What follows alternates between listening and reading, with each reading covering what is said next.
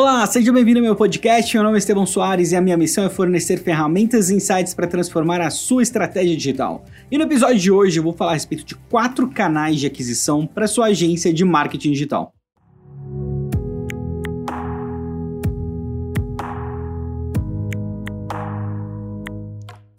Bom, e o primeiro canal é o mais comum de todos. Na verdade, quando eu converso com freelancers e agências de marketing digital, essa é a resposta mais comum a respeito de como eles conseguem clientes, que é através de indicação. Né? A maioria dos casos é você pode ver que as agências trabalham muito com o sistema de indicação. Alguém vê o trabalho bem feito e vê, vai pesquisar mais informações e acaba recebendo uma indicação. As pessoas indicam espontaneamente, né? outras empresas indicam espontaneamente.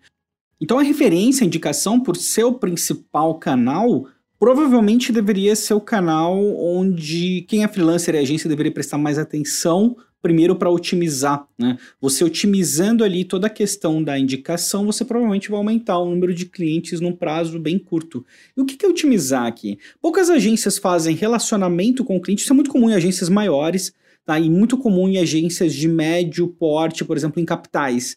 Né? Muitas dessas agências têm uma herança muito forte do offline, e do offline sempre foi muito comum você criar um relacionamento e manter relacionamento com o cliente através de visita, através de brinde, através de uma ligação eventual. Então, para agências de médio e grande porte, especialmente em capitais, é muito mais comum você ver esse cenário acontecendo, mas não é sempre que a gente vê isso. Né? Então, essa é uma forma de você otimizar né, com relacionamento, mandando um brinde, fazendo alguma lembrança, fazendo um relacionamento mesmo ali, entendendo o contexto do cliente, aprofundando nesse relacionamento, não deixando com que o relacionamento seja linear, que ele seja progressivo.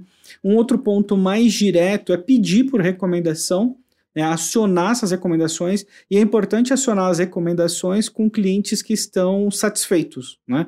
E você pode simplesmente fazer isso perguntando, ou você pode fazer uma pesquisa utilizando o Net Promoter Score para entender se a pessoa está afim ou não de te indicar. Né? Porque se ela deu uma nota baixa para o seu serviço, dificilmente ela vai te indicar. Até vou dar um exemplo, não é bem agência, mas uma das coisas que a gente faz com o Net Promoter Score é quando uma pessoa termina um curso, um determinado curso, nesse caso é desavançado, ele tem ali a opção de dar nota de 0 a 10. Se a pessoa der uma nota de 7 para baixo, eu nem peço para usar o depoimento dela e não vou usar o depoimento dela.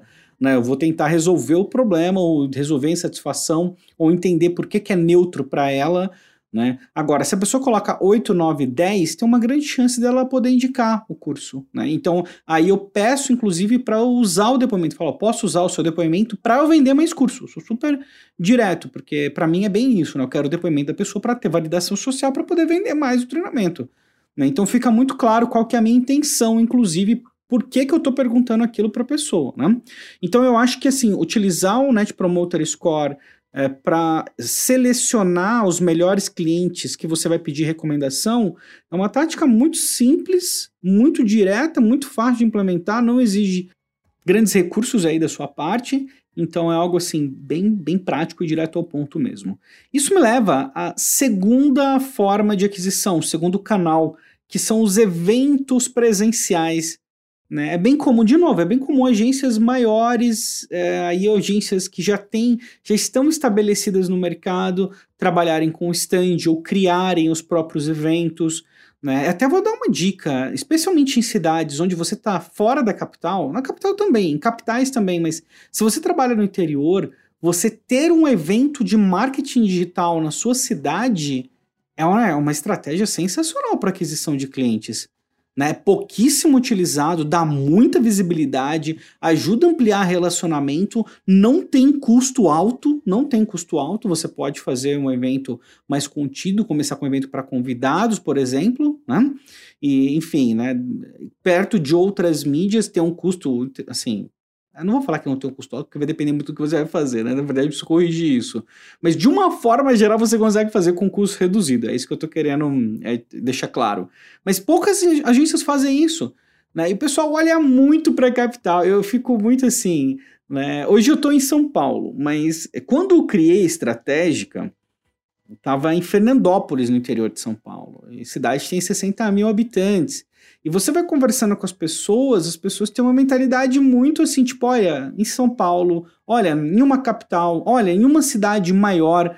E a gente tem que quebrar essa barreira, sabe? Você estar numa cidade menor é uma vantagem competitiva, né? Não é algo que pesa contra você. Tem pontos positivos e pontos negativos, claro, mas também tem pontos negativos se você está numa cidade maior. A concorrência, por exemplo, é uma delas. Né? É muito mais difícil você concorrer. Você pega algumas cidades aí que tem duas, três agências de marketing que são conhecidas na cidade. Às vezes você pega cidades que não tem nenhuma agência que é tipo assim, top of mind, sabe? Tá na mente das pessoas. Então tem muita oportunidade para ser explorada ainda. E os eventos presenciais, o seu próprio evento presencial, você participar em eventos é, é uma grande alternativa para isso. Agora, um erro, um erro participar de eventos de marketing digital para aquisição de clientes. Olha, aí você pode questionar que pode dar certo? Pode. Mas no geral, você vai querer atingir clientes nos eventos que eles vão do negócio deles. Então, por exemplo, tem uma feira de empreendedorismo, tem uma feira de negócios, de, ah, de agronegócio, alguma coisa do tipo. Você quer ter um. Aí é interessante você ter um stand ou você palestrar, é, oferecer uma solução. Palestras é, bem, é, é algo muito interessante também. Né? Se você tiver hum, possibilidade de fazer palestras, eu acho que é um canal de aquisição inacreditável. Né? Entra aí, palestras barra eventos, porque assim, é algo que a gente faz e ajuda demais na visibilidade, né? O presencial, ele tem um impacto muito grande no trabalho on online, especialmente na questão da validação. Você saber que é uma pessoa mesmo, conhecer a pessoa, ter tido um contato prévio, ajuda muito a pessoa ter, né, quem vai te contratar, ter confiança para poder fazer isso. Então fica de olho em, em, oportunidades de eventos, e tem eventos, vou te falar, que estão procurando profissionais de marketing digital, tem eventos que estão procurando empresas de marketing digital para colocar, porque é interessante eles terem isso dentro do leque de, de fornecedores de serviço que vão estar tá com stand no evento. Então tem muita oportunidade. Se você está numa empresa maior, está numa cidade maior, ou está numa agência grande, porra, ter o seu próprio evento ou patrocinar grandes eventos, né? Se você tiver uma estratégia para isso, e aí tem, é importante ter uma estratégia para isso, só patrocinar um evento e colocar o logo, definitivamente não é, uma, não é um bom negócio, na minha opinião. Eu acho que é, precisa dar um passinho além. Um bom exemplo disso é o Social Media Week, por exemplo, onde eles têm trilhas patrocinadas, né? O Scoop mesmo, né? Uh, o Scoop, né? Eles falam Scoop. Eu sempre falo Scoop. Mas o Scoop é ferramenta de monitoramento mesmo esse ano. Eles fizeram uma trilha patrocinada no, no Social Media Week foi sensacional. Então eles reuniram conteúdo, juntaram uma certificação ainda apresenta a ferramenta, educa o mercado, assim, fantástico, modelo incrível. Então tem muitas oportunidades desse tipo que são, às vezes, desperdiçadas aí, simplesmente porque a gente não está pensando nelas como algo importante ou como um caminho mais curto, que é o que eu acredito que seja, né? Eu acho que os eventos presenciais e as palestras acabam sendo um caminho mais curto para você acelerar esse processo todo da confiança, do relacionamento. E o terceiro canal é trabalhar a produção de conteúdo. E eu falo isso com uma certa frequência, mas acho que nunca é demais. Tomar muito cuidado, você que é agência freelancer, para não simplesmente produzir conteúdo para outras agências e freelancers. A não ser que esse seja o seu público, né? Caso contrário, não faz muito sentido. De novo, a maioria das agências produz conteúdo que não é interessante para o público final. É interessante para outras agências. Você entra em muito site de agência, inclusive, só tem prêmio. Não, ganhamos prêmio tal, ganhamos prêmio. Não tem o serviço, não tem o que é feito, não tem resultado, não tem. Não, tem, tem alguns prêmios. E, ok, ajuda a atrair talentos, tem alguns benefícios. Não é totalmente inútil, não é isso que eu estou querendo dizer, mas não está maximizando o potencial do conteúdo. Né? E aí, produzir conteúdo com, de forma consistente, ajudando o seu público-alvo e mostrando para eles por que, que você está qualificado para isso né, criando esse relacionamento, criando essa aproximação, é algo fantástico e pouquíssimas agências de marketing digital fazem isso.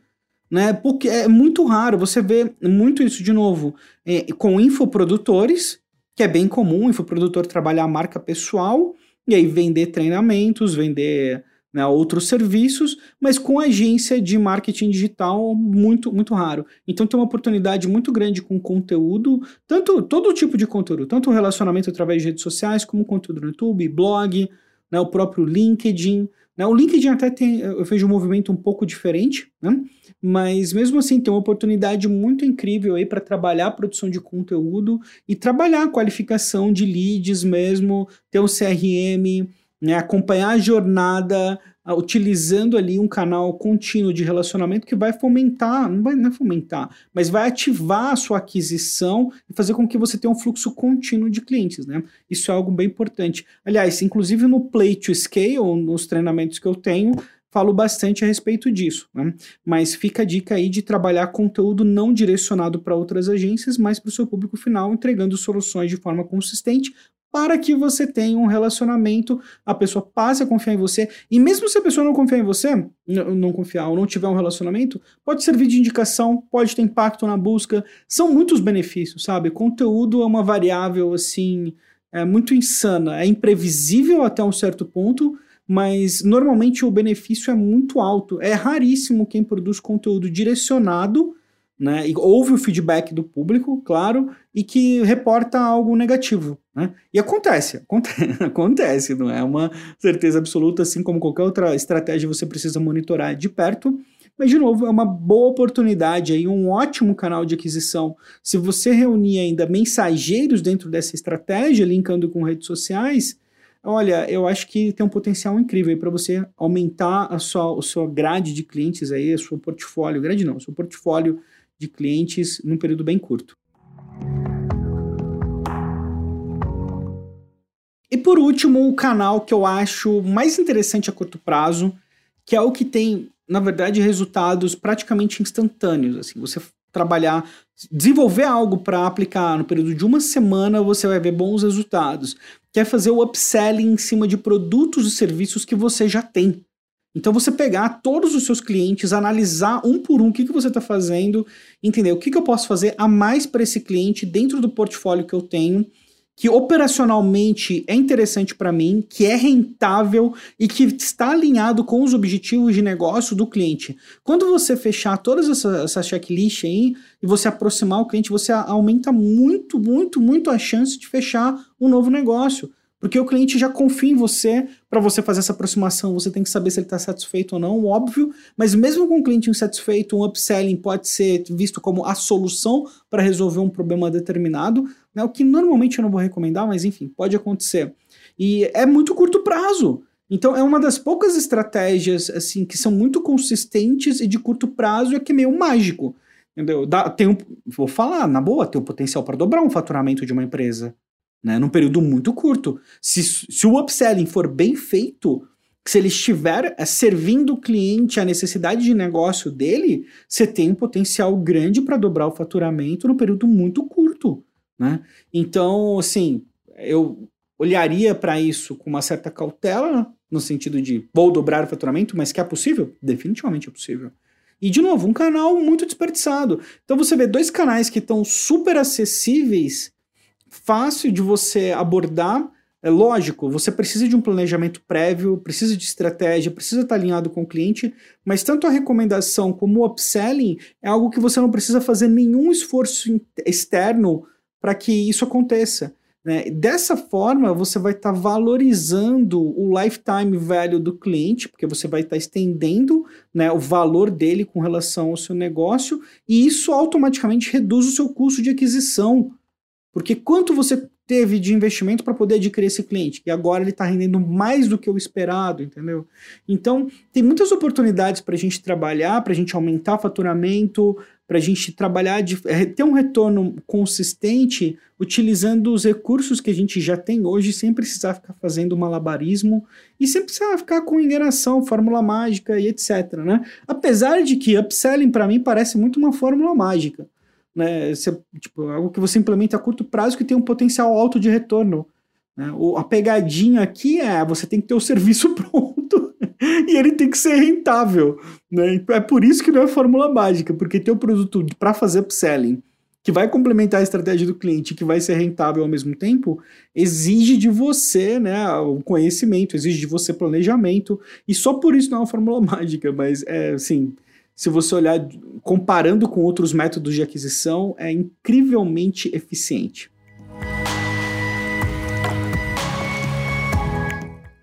E é isso, finalizamos mais um episódio com quatro dicas para você conquistar mais clientes no ano de 2020. Acho que eu vou mudar o nome do episódio para esse, inclusive.